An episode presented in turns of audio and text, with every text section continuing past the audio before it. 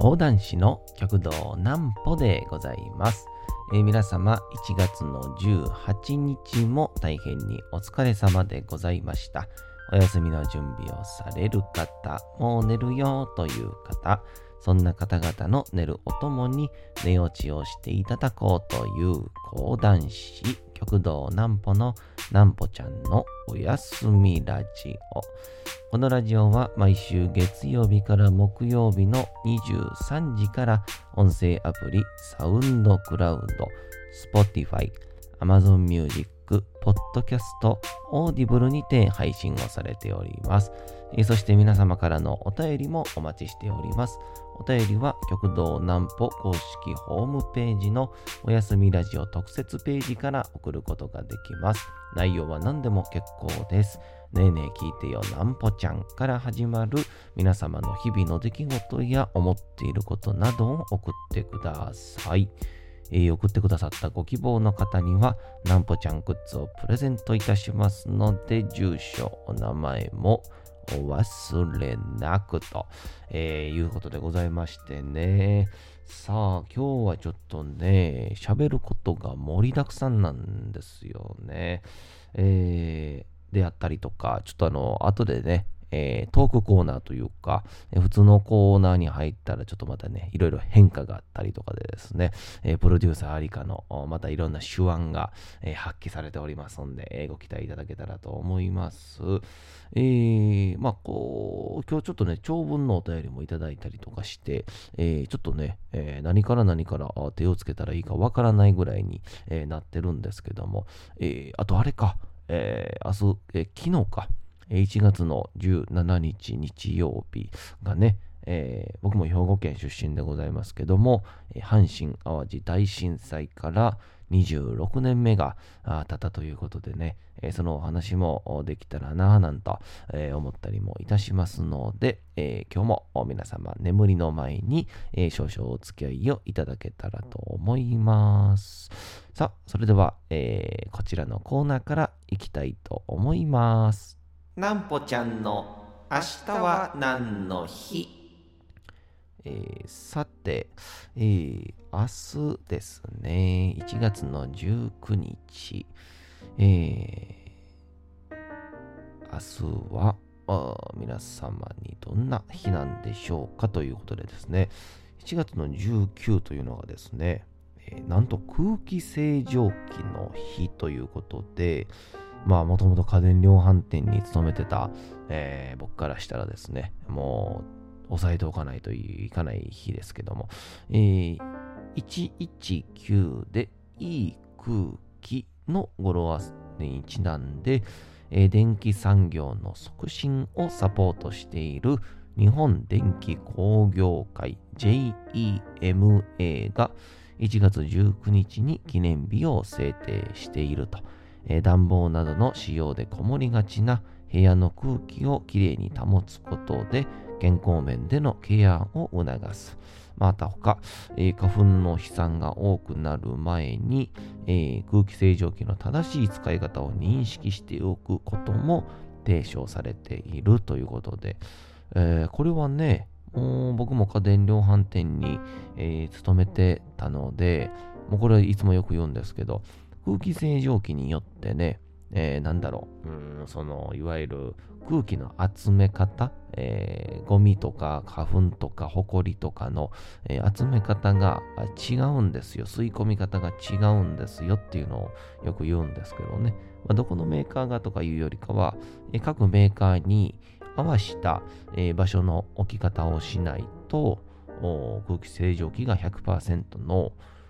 力を発揮しないということをですね、常日頃から僕はね、訴えかけてるんですが、えーぜひとも皆さん、あのもうね、今年特に、まあ、こういうご時世ですから、空気の部分とか気になる方も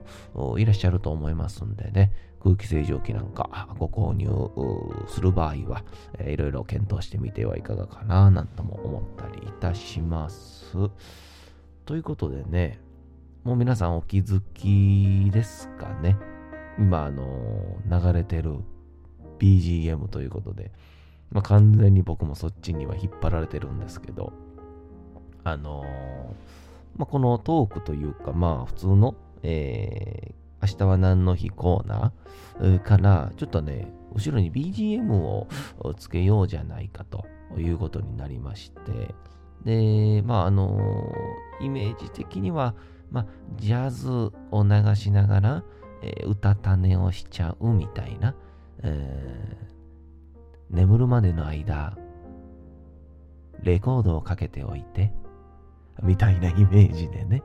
そんな感じでちょっとやろうかななんて話にプロデューサーのありかからなりましてですね、えー、まあ、もともとはですね、僕が明らかに、えー、おやすみラジオって言うてるのに、寝かそうとしてないっていう、あの、そこを一番ですね、指摘をされまして、うん、あまりにも喋りのテンポが速すぎるっていう そのことになりまして、まあ、どっちかというとこれは皆様に寝ていただこうというジャズというよりかは、まあ、どちらかというとあれですね、え僕の声を落とすための、まあ、強制器具みたいなものですね。うん。今もなんかね、テンション上がっちゃいそうに、えー、テンポが速くなっちゃいそうになるんですけど、なんかこう、ふと止まってしまうような。えー、確実に僕も今、喋りながら、えー、眠くなっているという、えー、まあ、そういうような配信でございます。えー、BGM でございますんでね。えー、まあ、まあ、これがいいのか悪いのか分かりませんけども、えー、ぜひと皆さんにですね、ゆっくりとお休みいただけたらな、なんとも思ったりいたします。さて、えー、昨日ですね、僕、南流兄さんの、えー、奈良でここ行き亭っていうでですね、カフェに、の一角に、寄席の、なんて言うんですか、こう舞台、落語とか何でもできるような舞台を作っている、ここ行き亭さんというところが、えー、奈良駅、近鉄奈良駅すぐにありましてですね、で、そこで兄さんが、えー、会をやるということで、そこに、まあ、僕もなんかね、まだまだ前座の立場なんですけど、えー、ありがたいことにゲストで呼んでいただきまして、えー、南流兄さん、僕、そしてまた南流兄さんという形で、えー、やらせていただいてですね、えー、それが配信でもやってて、えー、ツイキャスで、有料配信もあって、で、その、なんて言うんですか、えー、なんて言うんだろう、えー、見ていただいた方からお便りを終わってから頂戴したんでね、えそれをちょっと今日はご紹介したいと思います。えー、ハンドルネーム2丁目小町さん、いつもありがとうございます。ねえねえ聞いてよ、なんぽちゃん。えー、今日はここ行き亭での講談の配信、拝聴いたしました。ありがとうございました。こちらこそありがとうございます。えー、中学時代、奈良に通っていたので、とても親しみを感じています。ますます行きたいなと思わされました。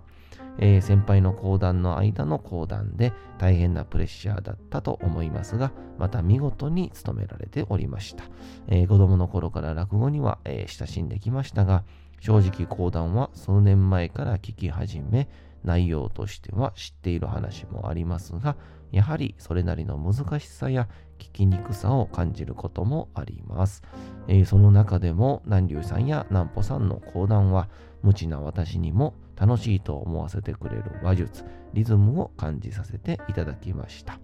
えー、関西育ちの私なので地名や歴史のことなどちょっとは知っていますが、現在住んでいる北海道の人、えー、まあ配偶者や成人である息子たちにはなかなか敷居の高いものを感じています。えー、何か乗り越えると楽しい話だと思いますし、近くの人たちと一緒に聞ける機会があったら嬉しいなと思います。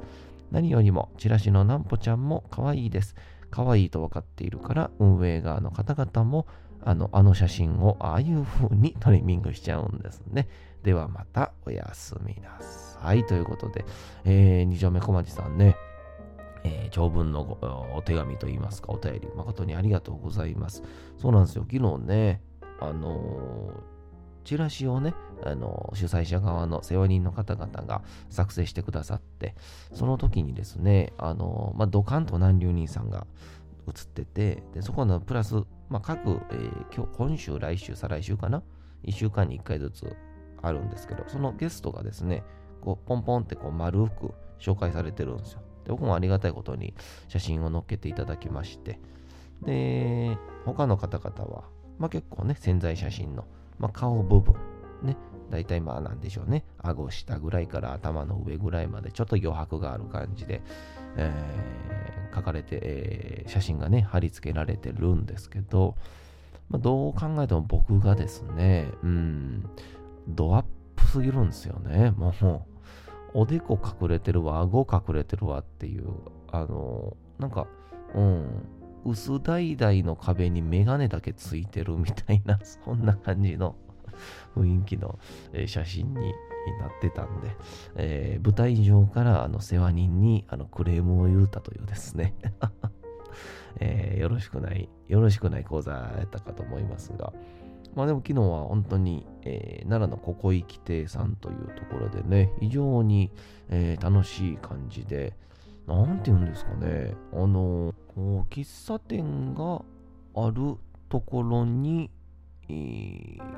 講座を作ったにしてはですね、講座との配置が完璧すぎるんですよ。まあ、これちょっと気になる方はね、ぜひとも、まあ、インターネットに載ってたりするのかな。まあ、ぜひ、あの、芸人さんとか、特にね、落語家さんとかは、たくさん使ってらっしゃるところなので、まあ、写真とか見たらわかると思うんですけど、まあ、とりあえず喫茶店の入り口入って、で、まあ、普通にこうなテーブル、席があって、で、右の方に、まあ、て言うんでしょう、昔で今、ロッジみたいな感じの、こう、バーカウンターみたいな感じが、バーカウンターでもないか、普通のそのカウンターがあって、まあ、そこでいわゆるお酒作ったりとか、コーヒーを作ったりとかしてるんですけど、で、えー、入り口入って、左をパッて見ると、もう豪華絢爛のめちゃくちゃ綺麗なでっかいですね、講座がえー、据え付けられてまして、で舞台上でももうふと気になって聞いちゃったぐらいの、これは、えー、喫茶店に講座を作ったのか、講座に喫茶店を作ったのか、本当にそのぐらいどちらがスタートかもわからないぐらいの、そういうような場所でしたね。えー、ぜひとも今後も、えー、ここ行き亭さんで、おなんか、近々、もう始まってるのかな？なんだ、定石と言いますか、もうずっとやってる？言うたら、えー、毎週、必ず3人出ますみたいな。この時間帯は、えー、言うたら、えー、誰々が、独演会をしますとか、誰々が2人会をしますとか、そんなんじゃなくて、もうこのメンバーで毎週必ずやってますみたいな、まあ、いわゆる、ま、定例会といいますか、定例の落語会、もうそういうのが、えー、開催されるそうですので、えー、ぜひとも奈良にお住まいの方であったりとか、まあ近鉄沿線だったらね、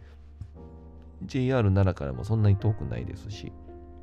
近鉄ながらは徒歩、だいたいどっちかな ?2 番出口だったかな ?1 番出口かな？出て、歩いて、えー、2、3分で着く場所ですので、えー、ぜひとも行ってみてはいかがかな、調べてみてはいかがかなとも思います。さて、えー、頭にも話しましたけどもですね、えー、まあ、阪神・淡路大震災が、えー、1995年の、え、1月の17日に起こりましてですね。で、僕が、僕1991年の生まれなので、約3歳かな？3歳ぐらいの、ほとんどまあ、記憶もあるかないかぐらいの雰囲気なんですけど、でも、なんかね、これ、兵庫県の方々はみんなそうなんですかね。まあ、あの、ね、別にこう、なんて言うんですか、昨日も追悼のがあった時にこう答えられてるインタビューから拝借するわけじゃないんですけど、本当にあの頃の、えー、ものに受けた方々っていうのは、多分、時が止まってる方って結構いらっしゃるはずなんですよね。あの日が何かのスタートになってるか、あの日から何かが止まってる人も中にはいらっしゃるっていうか、26年経った今でも。で、えー、なんか僕のイメージとしては、1995年あったと。で、ちょうどその後、小学校の頃に、えー、その大震災というものを、まあ、勉強するわけですよね。親からは聞いてたけど、改めてどういうものだったのか、当時がどういう風なものだったのかっていう話を毎年1月には勉強するっていうのが、まあ、兵庫県の学校、小学校なんですけど、で、僕のイメージとしてはですね、95年からまだ5年しか経ってないんだっていう時がちょうど小学校、うん、3年生、4年生なんですけど、あの、あの頃のずっとまんまなんですよね。僕の感覚は。まだ5年も経ってない。まだ10年も経ってない。ついこの間あったことだっていう感覚が今もなお僕の中では続いてるんですよね。うん、あの、だから今26年ですか？で、まあ多分そういう95年ですから、2005年では10年、2010年では15年、15年経ってるのに、大学生になった時でも、あの、震災っていうのは、まあ、阪神・淡路大震災っていうのは、ほんとついこの間に僕が物心をギリギリつくかどうかの時についこの間あったことやっていうその感覚が今なおもう29歳になって26年経った今でもその感覚ってのは消えないですね、えー、多分きっと今後ずっとそうなんだと思いますね。特にその現場にいたその現場の声を聞いたっていう方々っていうのは。でまあ僕の2010年15年経った、まあその他11年か、16年経った時に、東日本大震災が起こるわけですから、本当にこう防災、防災って言いながらも、えー、まあ来た時には本当にね、人間って改めて無力だな。改め、逆に言うと人間って本当に、いざという時にはすごい力を発揮するんだなとか、いろんなことをまあ、感じさせていただいて、まあ、絶望と勉強を両方させていただける、えー、そういうような、あまあ、ちょっとね、一つのその震災みたいな話にもなりましたけども、すごいですね。完全に音に僕、合わせに行ってますね。そのその、僕あの、ものすごい環境に引っ張られるんですよ。これはいいのかな？悪いのかな？うん。まあ、最後にね、ちょっと昨日の、その、兄さんの回もあったんですけど、まあ、だから、あの兄さんのね、間に入るんで、えー、なんて言うんでしょうね。あの、環境に左右されるとか、まあ、兄さんは本当ね、えー、硬派な感じで、ピリッとこう、なんて言うんでしょう、えー、武芸者も、チッとお客さんに聞かせますし、ちょっとこう世話物になってもこう笑い取りつつやりはるしっていうので、まあさすがにかっこいいお兄さんなんですけど、えー、まあ、昨日は完全にあれですね、環境というよりかは、えー、あの、パネルがね、立ててたんですよ、昨日ね、あのー、あれ、えー、なんだ、えー、飛沫防止の。で、大体あのパネルって、えー、天井まで行ってはなくて、で、その顔が出てもいけないですから、一番絶妙な高さで、えー、頭ぐらいはちょびっと出るぐらいの高さなんですけど、照明の当たり具合でですね、あの、講座を務めながら、ずっと自分の姿が見えるっていうですね、うん、すんごい感覚で、だからあの、なんていうんですか、喋ってる間の自分の姿、だから鏡見てる感じなんですよ。でも、鏡やったら自分しか映ってないんですけど、鏡の奥にぼんわりとお客さんが映ってるっていう、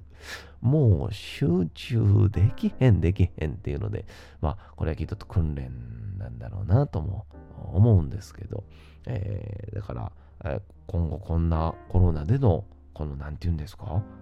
ー、パネルの前でするなんて、えー、パネルの後ろでするなんて、えー、思ってもみなかった、考えてもみなかったことが今起こってるんだな。で、そしてそれで演者のまた能力も変わってきたりとかするんだなと思うと、え、やっぱり震災であれ、えこういう災難であれ、やっぱ一個一個乗り越えることに意味があるんだなとも思います。え、そんなわけでございまして、引っ張られながらも、えー、行きました。次のコーナーいきましょう。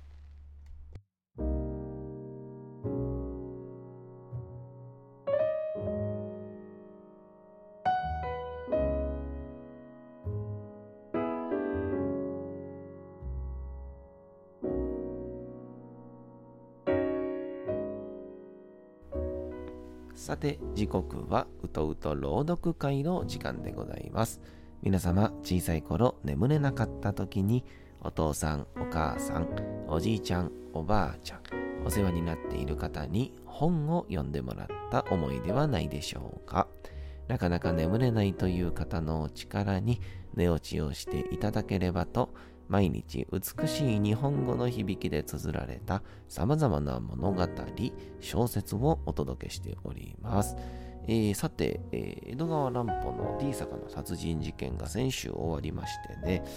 えー、今日からまたお読みいたしますのは、さあ、皆様お待ちかね、えー、北大路魯山人先生ということでね、え料理研究家でございますけども、えー、一番初めはね、えー、北尾次郎三人先生の寿司のお話でございましたが、えー、今日からするのは、まあ、季節柄でもございますから、お鍋料理の話でございます。えー、前みたいにね、ストーリー性も殺人事件も起こりませんから、えー、ただただ眠りにいざなっていただけたらと思います。それではお楽しみください。